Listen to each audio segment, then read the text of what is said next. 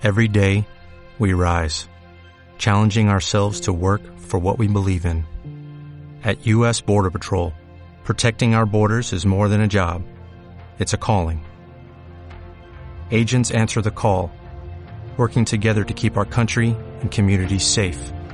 If you are ready for a new mission, join U.S. Border Patrol and go beyond. Learn more at cbp.gov/careers.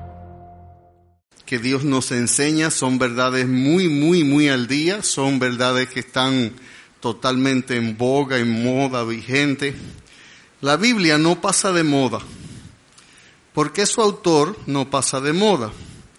Porque de quien habla, que es el hombre, el autor es Dios, de quien habla del hombre en su esencia no pasa de moda. Aunque la Biblia haya sido escrita en un periodo de 1500 años, más o menos por 40 hombres, diferente cultura, estadios de la vida, diferente profesión. Tenemos de ello un médico como Lucas, tenemos un pescador como Pedro, tenemos un boyero como Juan, tenemos un rey como David, tenemos un profeta como Samuel. Y así esa unidad en la diversidad que nosotros podemos ver que una solamente, un solo pensamiento estuvo tras ello, como dice el apóstol Pedro, porque nunca la profecía fue traída por voluntad humana, sino que los santos hombres de Dios hablaron siendo inspirados por el Espíritu Santo. Y es por eso que la Biblia puede aconsejar a un hombre de Occidente lo mismo que a uno de Oriente, que hay culturas, idiosincrasias, prácticas, concepciones de la vida, filosofía, criterios, pensamiento, hábitos, hay estándares de vida totalmente diferentes. La Biblia agarra al hombre posmodernidad y le, le, da instrucciones que el hombre no puede obviar porque están basados precisamente en la esencia del hombre. El hombre puede ir a la luna. Como alguien dijo, vivimos en una época de proyectiles que van teledirigidos, pero de hombres que van sin rumbo. El hombre puede modernamente ir a la luna. Nosotros tenemos una tecnología que es una maravilla, pero ese, ese hombre sigue luchando con las mismas debilidades, con las mismas virtudes, con los mismos defectos. Sigue luchando con la ambición, sigue luchando con el egoísmo, sigue luchando con la incredulidad, con la egolatría, con la idolatría, sigue luchando con las mismas cosas. No importa si es antes de Hitler, después de Hitler, no importa si estamos con los, con los uno que gobernaron después de la, de la partida de Napoleón Bonaparte. El hombre en esencia es el mismo. Es un hombre con pecaminosidad, es un hombre con necesidad y es un hombre que aunque su, todo su entorno cambie, en su adentro sigue siendo el mismo hombre pecador, el mismo hombre hecho a imagen y semejanza de Dios que necesita la misma gracia, la misma guía. Y usted puede poner a un hombre moderno con tecnología y estructura y con ingeniería moderna a gobernar una empresa con dos mil empleados y hacerlo con bajos costos, eficiente y buena ganancia. Y lo pone a gobernar una esposa y dos hijos y fracasa. Porque el hombre no importa, es el mismo. La mujer es la misma. Y no importa si es haitiano, dominicano, venezolano, mexicano, costarricense, español, no importa, no importa, el hombre es el mismo, es el mismo. Entramos al libro de Santiago y a partir del domingo antes pasado comenzamos con el capítulo 2.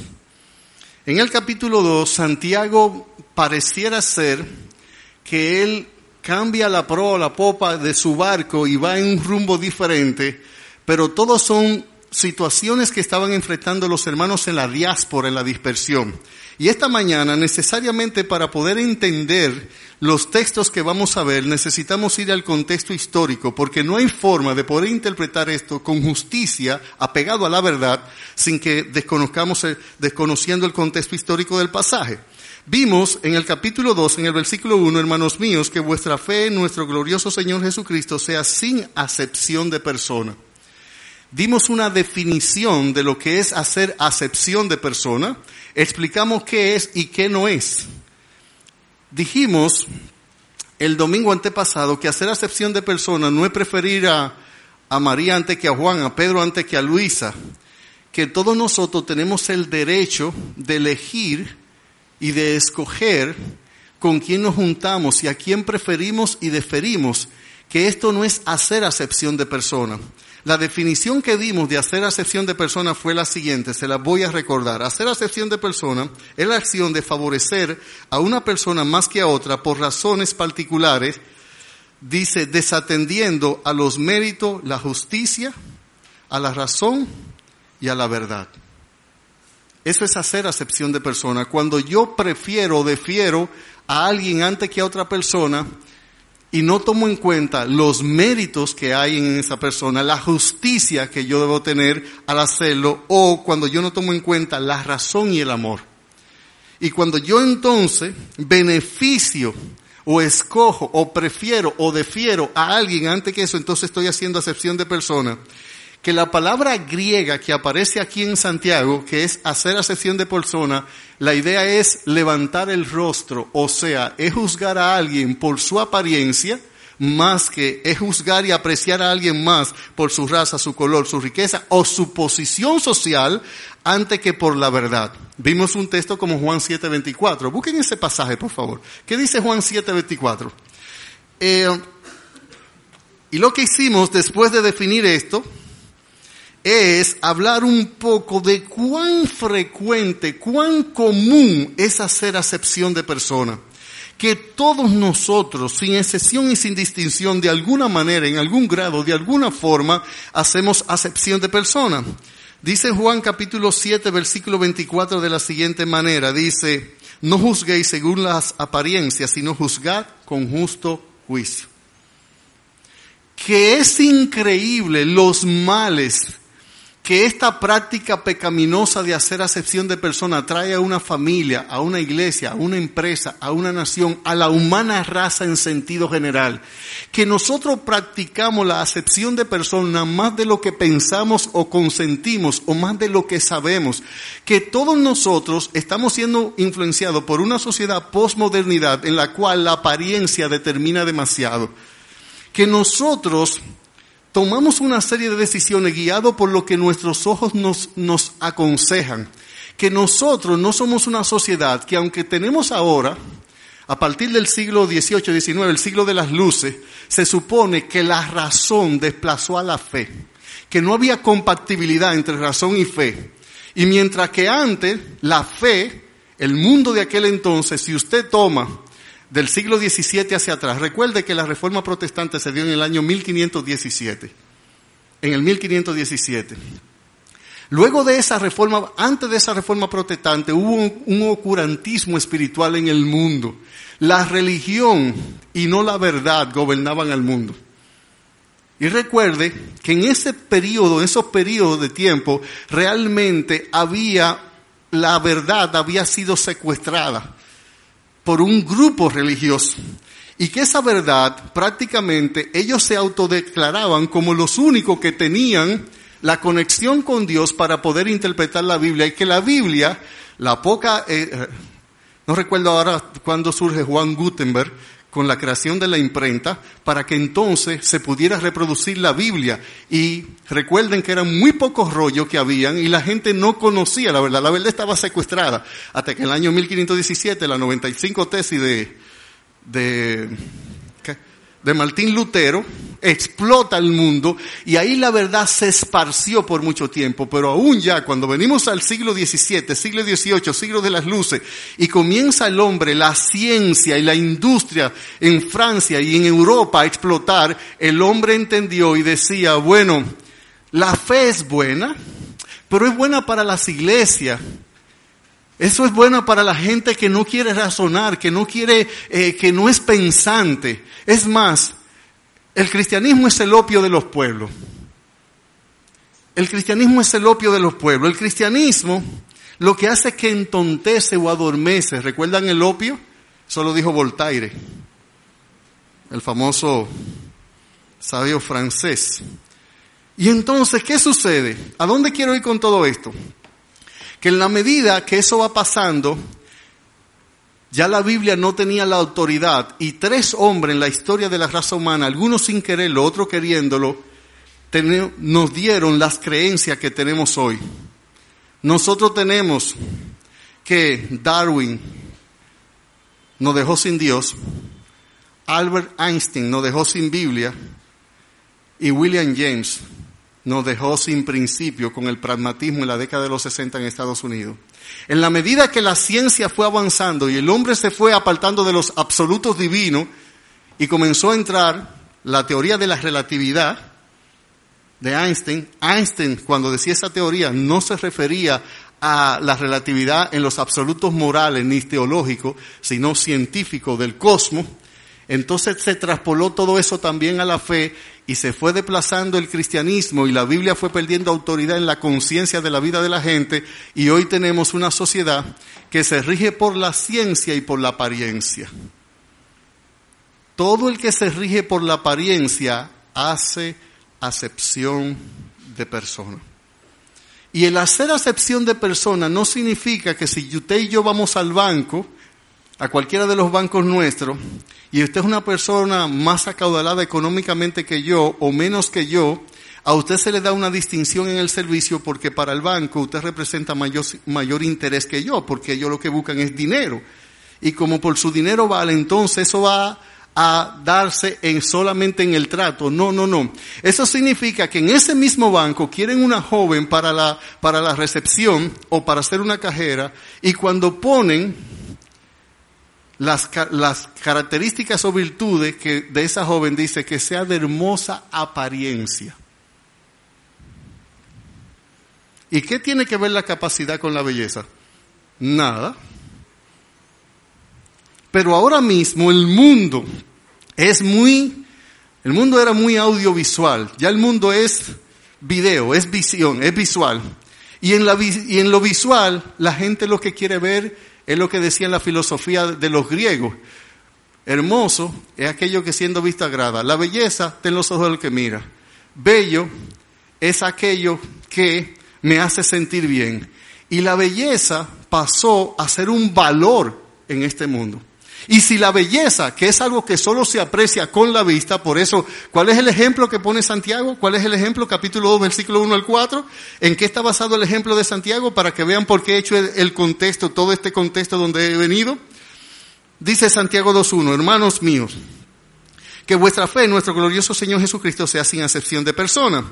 Y él pasa a darnos un ejemplo muy vívido, como es Santiago. Santiago es pragmático, pero es creativo, pero es directo, pero es, e, ese es Santiago. Dice Santiago en el versículo 2 del capítulo 2, porque si en vuestra congregación entra un hombre con anillo de oro y con ropa espléndida y también entra un pobre con vestidos andrajosos, y quiero felicitar a Laura y a su clase, que lo ilustraron en la escuela dominical ahorita, muy bien. Gracias a Laura y a los jóvenes de su clase. Y miráis con agrado al que trae la ropa espléndida y decís, siéntate tú aquí en buen lugar y decís al pobre, estate tú en pie o siéntate aquí bajo, bajo mi estrado, o sea, en el piso. ¿No hacéis distinción entre vosotros mismos y venís a ser jueces con malos pensamientos? Así es que la acepción de persona no solo se trata de que yo valoro algo porque es más hermoso, sino que eso me va a llevar un estilo de vida, eso me va a llevar a un trato de vida y por tanto, como dice el versículo 9 de este capítulo 2, ¿qué dice? Que la acepción de persona, según este versículo, dice, pero si hacéis acepción de persona, cometéis qué? Pecado. Pecado. Bien. El domingo antepasado dimos las cuatro razones más frecuentes por las que los seres humanos, todos nosotros, hacemos acepción de personas. Y esas cuatro razones que nosotros dimos el domingo pasado, si usted recuerda conmigo, son las siguientes. Son las más frecuentes y las más comunes, no son las únicas ni exclusivas.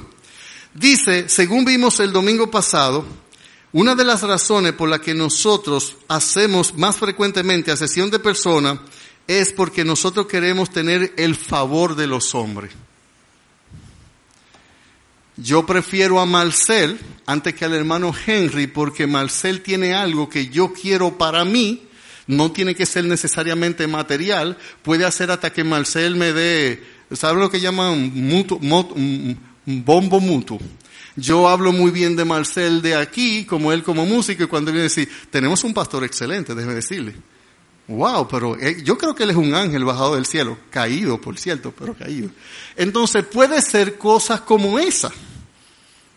Puede ser, no tiene que ser necesariamente dinero o material, pero una de las cosas que nos lleva a hacer asesión de persona es cuando nosotros queremos obtener algún beneficio de la persona que preferimos y deferimos antes que la otra, dejando de lado la verdad, la justicia, el amor y la razón. Y vimos para probar esta verdad a Hechos capítulo 24, versículo 25 al 27. Venga conmigo. Lo voy a citar rápidamente porque ya lo vimos el domingo antepasado. Estoy dando mi acostumbrado repaso. Dice Hechos capítulo 24, verso 25 de la siguiente manera. Use su Biblia, compruebe que lo que decimos es de la Biblia, que no es algo que yo me estoy inventando, ni que yo estoy aquí filosofando. Dice Hechos 24, 25. Pero al, dice el tal Pablo acerca de la justicia, del dominio propio y del juicio venidero, Félix se espantó y dijo, ahora vete, pero cuando tenga oportunidad te llamaré. Esperaba también con esto que Pablo le diera dinero para que le soltase, por lo cual muchas veces le hacía venir y hablaba con él. Pero al cabo de dos años recibió a Félix por sucesor a Porcio Festo, y queriendo Félix congraciarse con los judíos, dejó preso a Pablo. ¿Por qué este hombre no le dio un trato justo a Pablo, que debería soltarlo y lo dejó preso por años? Porque él quería hacerse gracioso con los judíos. Él quería obtener el visto bueno de los judíos. Cuando nosotros queremos obtener algún tipo de beneficio de tercero, entonces nosotros tratamos injustamente a primeros. Y la acepción de persona está en el corazón del egoísmo, de que yo pretendo obtener alguna ganancia y por eso defiero, prefiero, honro a, a, alguien que no tiene los méritos porque yo quiero un beneficio de esa persona. En segundo lugar, nosotros vimos que otra, otra cosa que nos hace hacer acepción de persona es como la antítesis, es lo contrario, es cuando tenemos temor de que alguien nos pueda dañar si nosotros no lo favorecemos. Mire conmigo, eh, no cité todos los versos que dimos en ese momento. Mire conmigo a Deuteronomio capítulo 1, versículos 16 y 17. Deuteronomio, Antiguo Testamento, quinto libro de la Biblia, versículo 16 y 17. Dice Deuteronomio, capítulo 1, versos 16 y 17.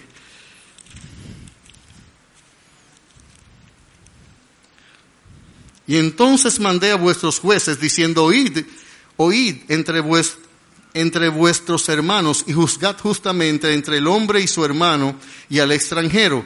No hagáis distinción de persona en el juicio, así al pequeño como al grande oiréis. No tendréis temor de ninguno, porque el juicio es de Dios y la causa que os fuere difícil la traeréis a mí y yo la oiré. ¿Qué le advertía Moisés a la nación, a los jueces, a los líderes? No hagan distinción de personas, no lo hagan por temor. Muchas veces en el trabajo nosotros no le damos a cada quien lo que se merece, porque si nosotros fuésemos justos, alguna represalia vendría con nosotros y eso nos hace no hacer asesión de personas porque no queremos ser dañados. Y ese temor al hombre, ese temor nos lleva a nosotros entonces a ser injusto. Ese mismo temor llevó a Pilato a cometer la más grande de las injusticias en la historia de la raza humana, le llevó a condenar a un justo llamado Jesús a lavarse, a lavarse las manos, porque cuando ellos le dijeron, mira, si, si tú dejas a Jesús como rey, entonces tú te estás poniendo a César.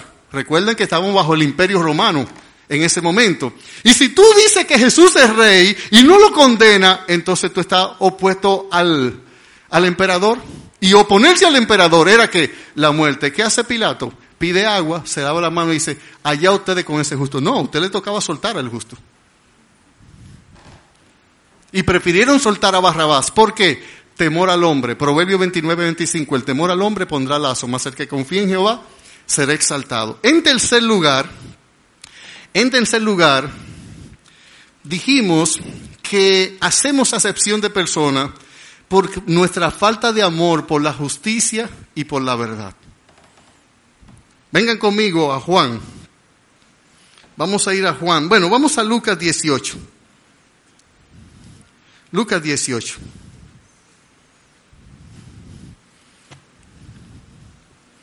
Es que esto está en varios pasajes paralelos. Lucas 18.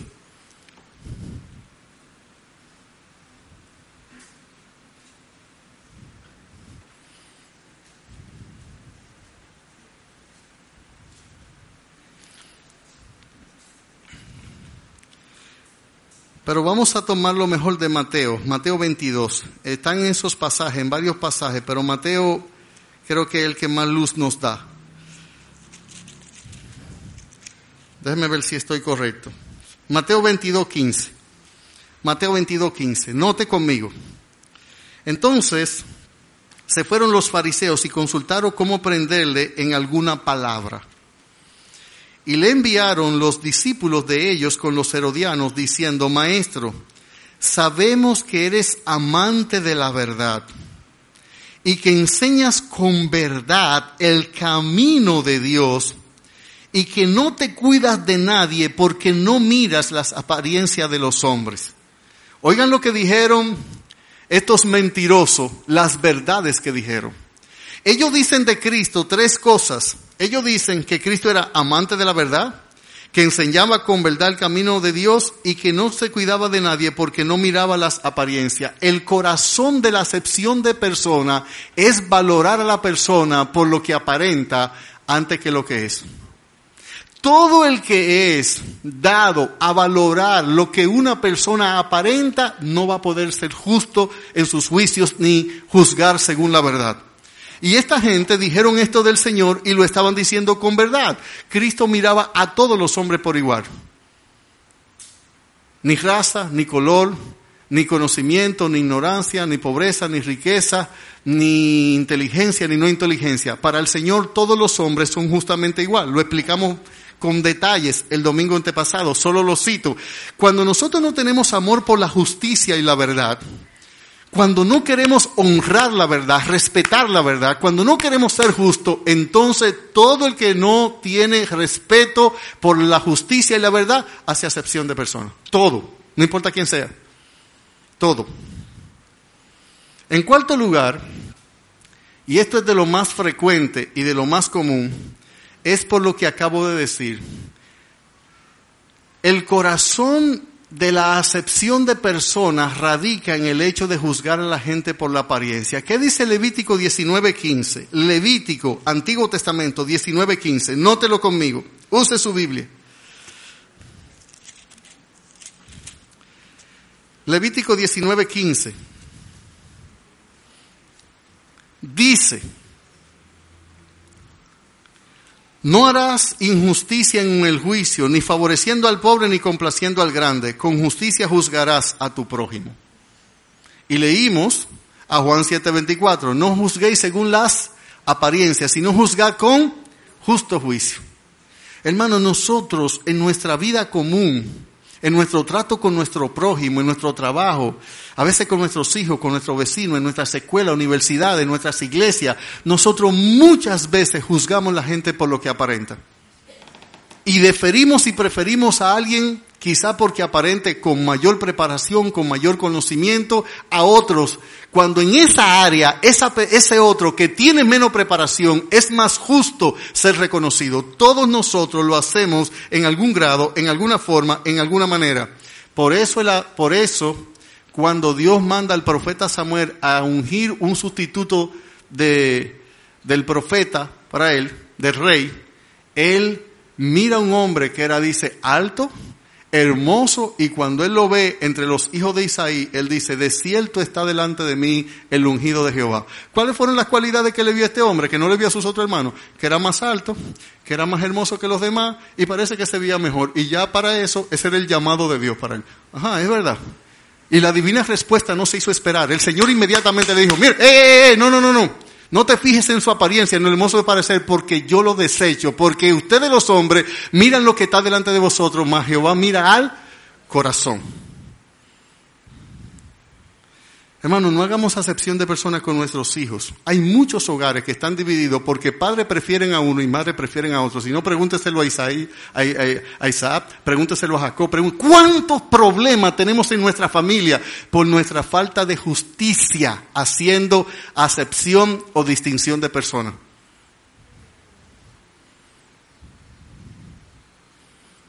Y vivimos en un mundo que constantemente nos está bombardeando para que avaloremos las apariencias.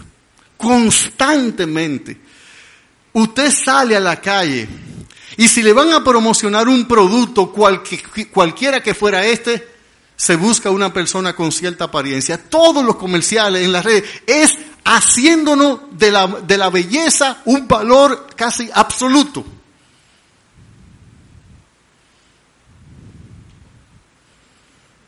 A veces un niño que es físicamente hermoso hace algo malo y está en un lugar y lo corrige la mamá o el papá le dice, ay no, no le haga eso tan bonito que... No me diga. ¿Te recuerda lo que pasó con Absalón en la Biblia? Dice que ese hombre era perfecto, hermoso. Dice que no tenía ni un defecto, desde la caronilla de la cabeza hasta los pies. David no lo corrigió. ¿Cómo terminó Absalón? Matando a sus hermanos, varios de ellos, dándole un golpe de estado a su papá, al rey, y después murió vilmente. Porque dice la Biblia que David nunca lo corrigió.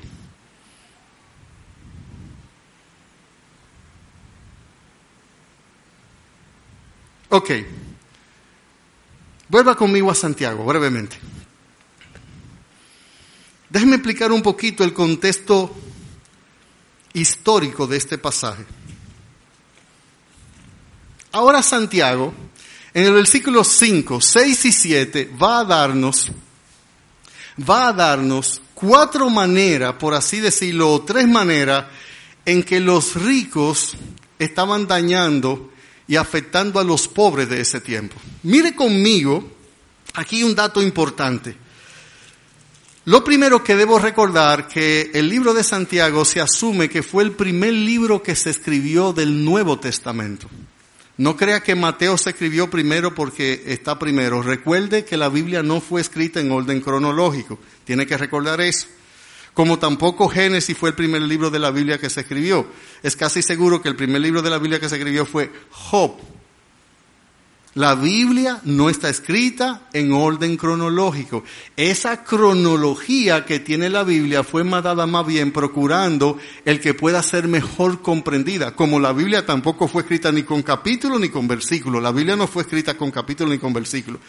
Eso lo hicieron un grupo de cristianos más entonces para facilitar el estudio de la Biblia, la comprensión de la Biblia.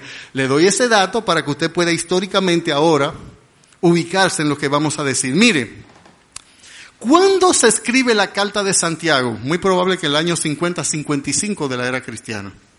Por ahí debe andar. Ahora, ¿qué estaba pasando en la humanidad en ese momento?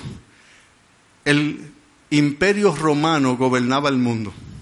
En ese tiempo, cuando Cristo vino a la tierra, el imperio romano gobernaba el mundo.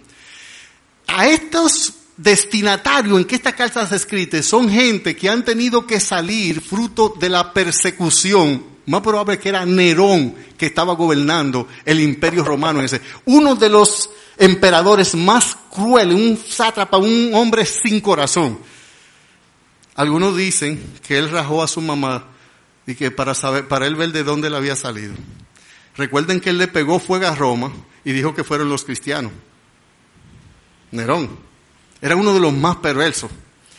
Cuando estos cristianos se les escribe esta carta, ¿dónde estaban ellos? Según Santiago capítulo 2, versículo 1, ¿dónde estaban ellos? Mire conmigo, es importante determinar el contexto histórico para entender los versículos que siguen a continuación.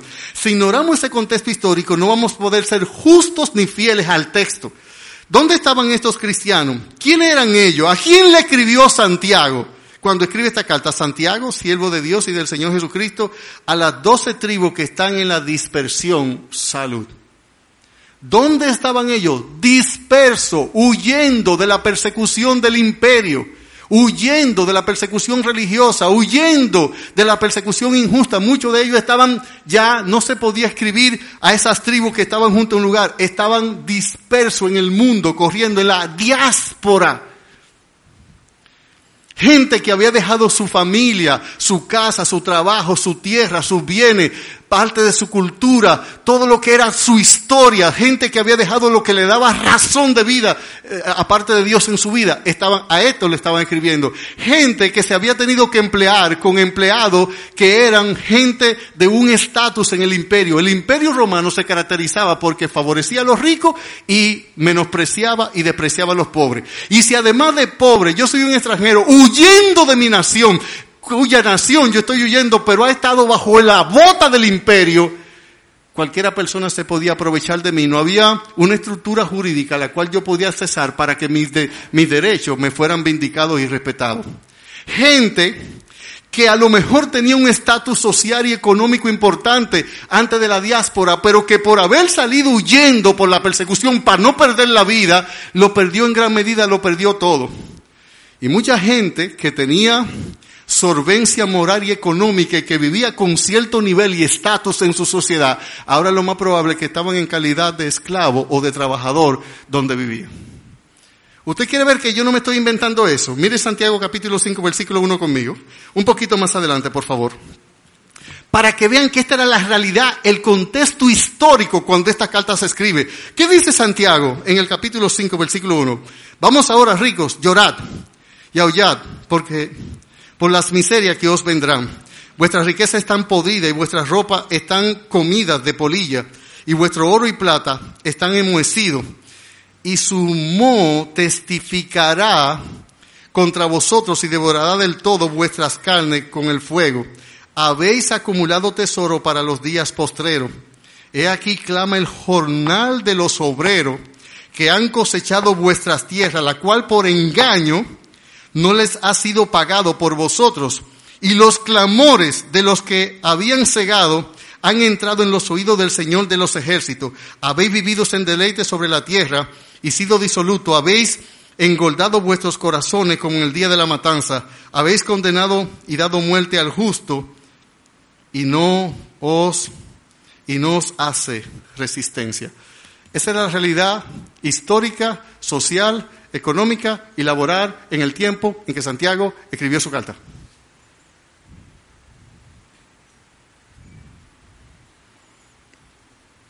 Y Santiago hace cuatro preguntas en el versículo 6, en el versículo 7 y en el versículo, bueno, ya no el 8, pero 5, 6 y 7. Mírelo conmigo, Santiago 2, 6, 2, 5, 2, 5, dice, Ok, conectemos aquí un poquito antes de aterrizar. Él ha dado un ejemplo de que entran dos personas al culto. Una persona con anillo de, de oro. De hecho, la, la idea en el griego es alguien que tiene todos los dedos cubiertos de anillo de oro. Porque siempre ha habido un tipo de rico que piensa que por ostentar en la ropa y en las cosas que hace, es que él demuestra sus teneres. Entonces, cuando Santiago dice que entra con un dedo, anillo de oro, no es un anillo en el dedo, es anillo de oro en todos los dedos y en algún dedo cubierto por completo. Es la idea subyacente en el griego, en el original. Una persona que está ostentando. Y cuando Santiago dice que luego de eso, ahí como lo vemos en 2.2 de Santiago, dice entonces que entra un, pobre con un vestido andrajoso, la idea de un vestido desgastado, un vestido roto y a lo mejor, no necesariamente, pero hasta maloliente.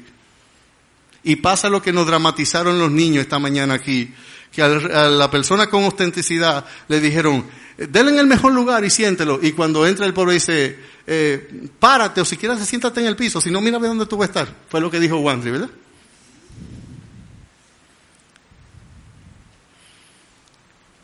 Todos nosotros tenemos tendencia, todos nosotros, a hacer acepción de persona. Pero si usted es fiel al texto esta mañana conmigo, usted tiene que notar que en el versículo 3 dice, y miráis con agrado. ¿Qué es lo único que usted puede disfrutar de la autenticidad? El que lo miren. y vean. ¿Ya? Santiago le está diciendo, pero ¿ustedes conocen el carácter de los dos hombres que entraron?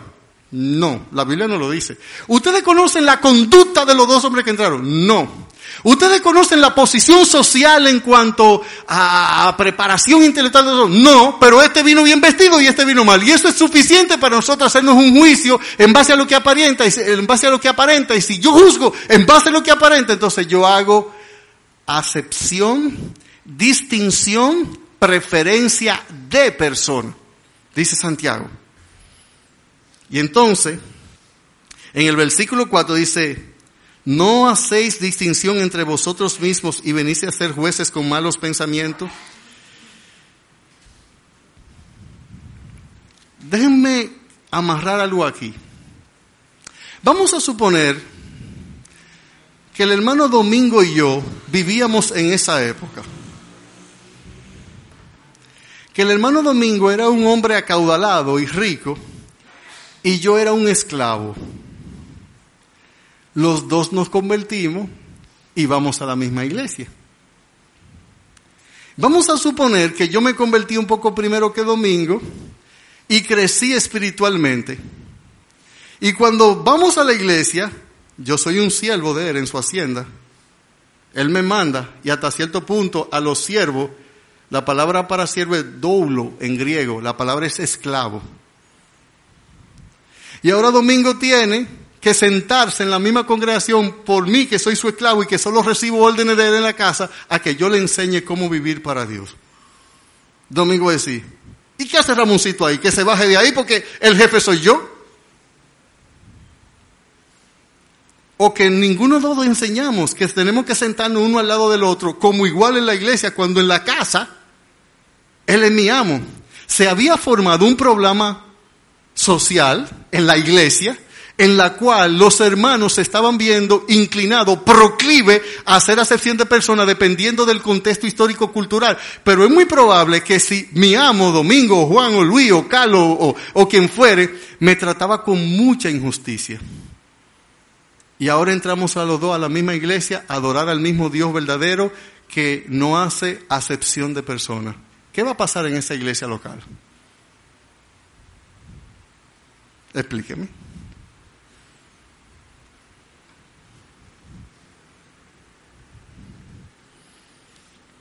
Cuatro preguntas. Versículo 5. Hermanos míos amados, oíd. ¿No ha elegido Dios a los pobres de este mundo para que sean ricos en fe y herederos del reino que ha prometido a los que le aman? Yo necesito explicar este pasaje por varias razones fundamentales. ¿La pobreza es una virtud? No. La pobreza no es una virtud. No es un defecto, no es una virtud. ¿Dios prefiere a los pobres antes que a los ricos? No, si Dios hace eso, entonces Dios hace acepción de personas. ¿Es mejor ser pobre que ser rico? No. Dios va a hacer, prefiere que los ricos se condenen y los pobres sean salvos. Respuesta, no. ¿Qué va a haber más salvo? ¿Pobres o ricos? Bueno, van a haber más pobres porque hay más pobres. Y en la, por la ley de proporción se da. Ahora, fíjense lo que Santiago argumenta aquí. En este versículo 5 dice, hermanos míos, amados, oíd, no he elegido Dios a los pobres de este mundo. La palabra pobre ahí se usa muchas veces, la mayoría de las veces en el Nuevo Testamento, cuando usted ratrea el término griego ahí para referirse a pobreza material, pero también otras veces se refiere para referirse a pobreza espiritual. Por ejemplo, ¿qué dice Mateo 5? Mire conmigo, rápidamente.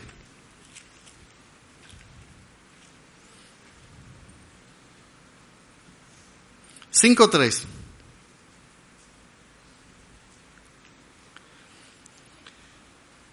Bienaventurados los pobres en espíritu, porque de ellos es el reino de Dios.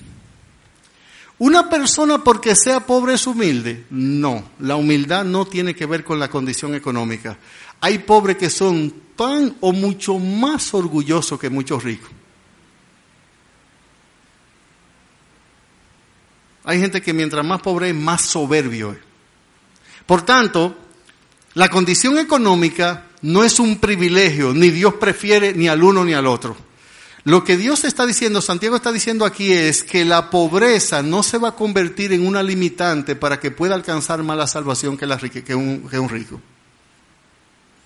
Mire conmigo primero los Corintios capítulo 1 y vamos a terminar ya, a causa del tiempo. Voy a ahondar un poquito más en esto y vamos a terminar. Primero los Corintios capítulo 1.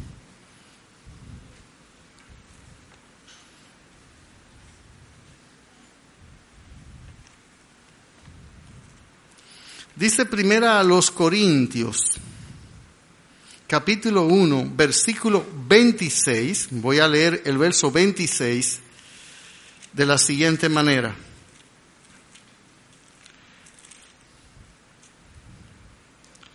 Pues mirad, hermanos, vuestra vocación, que no soy muchos sabios según la carne, ni muchos poderosos, ni muchos nobles, sino que a lo necio del mundo escogió Dios para avergonzar a los sabios, y a lo débil del mundo escogió Dios para avergonzar a los fuertes, y a lo vil del mundo y a lo menospreciado escogió Dios, y lo que no es, para deshacer lo que es, a fin de que nadie se japte en su presencia.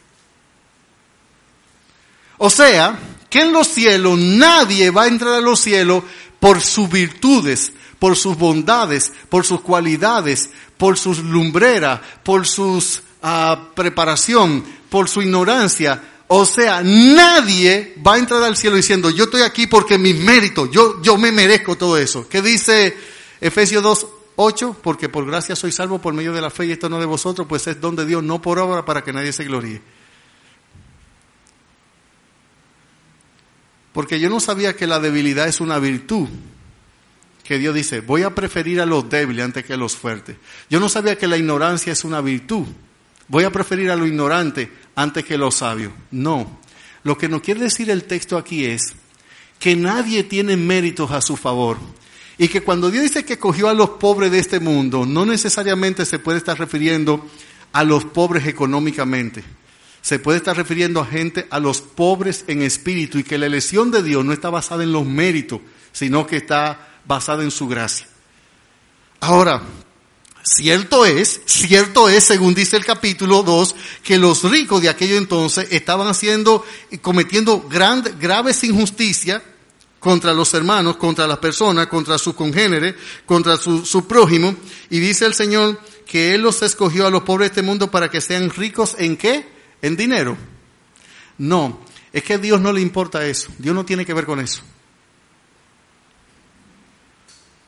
¿Ricos en qué? En fe.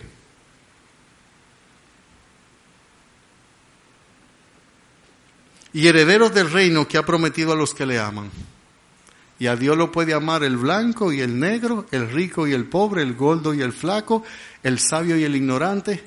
Todo hombre tiene un corazón que puede confiar en Dios y puede amar a Dios, si hace lo correcto. Así es, mis hermanos, que si Dios escogió a los pobres de este mundo, entonces no lo escogió por virtud. No lo escogió por virtud porque la pobreza no es una virtud, tampoco es un defecto. Los amaré y los amaré de pura gracia. Dice Osea capítulo 12, capítulo 12, versículo 4, si mal no recuerdo. Así es que vamos a concluir no analizando las demás preguntas. Si usted ve en el versículo 6 encontramos la otra pregunta, pero vosotros habéis afrentado al pobre. ¿No os oprimen los ricos y no son ellos mismos los que os arrastran a los tribunales? Podemos explicar el contexto histórico de, de, esa, de ese texto. Si usted va a Mateo 28, 18, 28, usted va a entender una práctica de ese tiempo en los tribunales.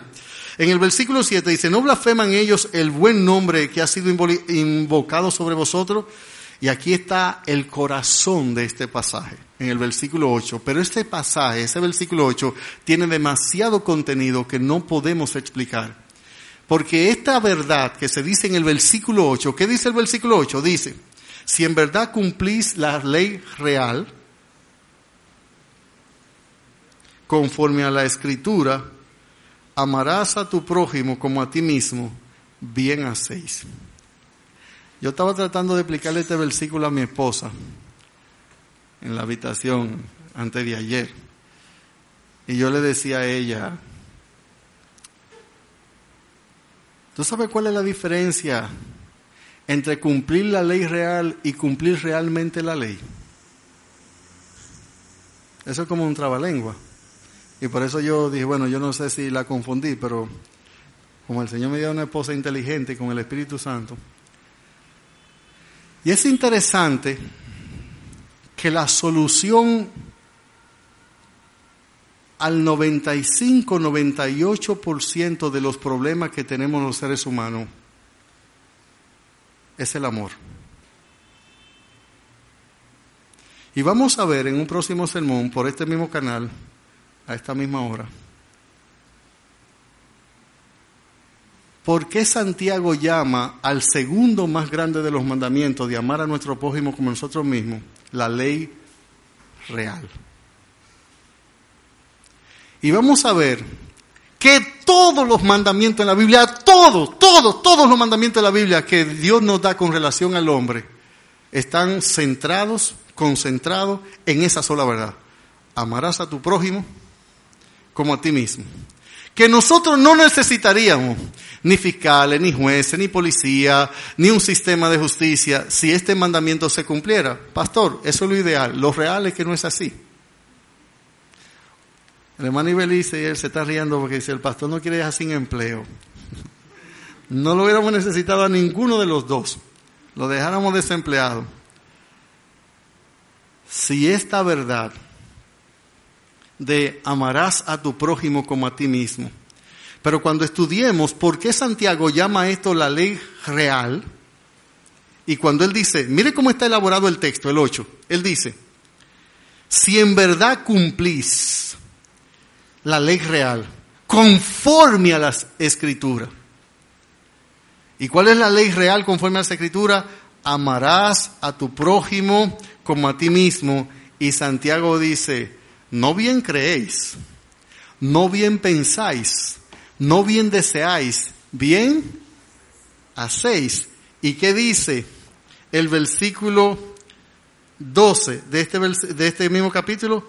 Así hablar, así hacer. ¿Cuál es el concepto que viene manejando Santiago desde el Génesis de su libro hasta el Apocalipsis de su libro? Que una persona madura en la fe no es el que conoce la verdad, no es el que enseña la verdad, no es el que explica la verdad, no es el que entiende la verdad, sino el que practica la verdad. Que la madurez espiritual, el corazón de la madurez espiritual está basado en alguien que vive por la ley real, que es el amor, pero que su amor no es, como dice Juan, no améis de lengua ni de palabra, sino de hecho y en verdad. Que el Señor les bendiga.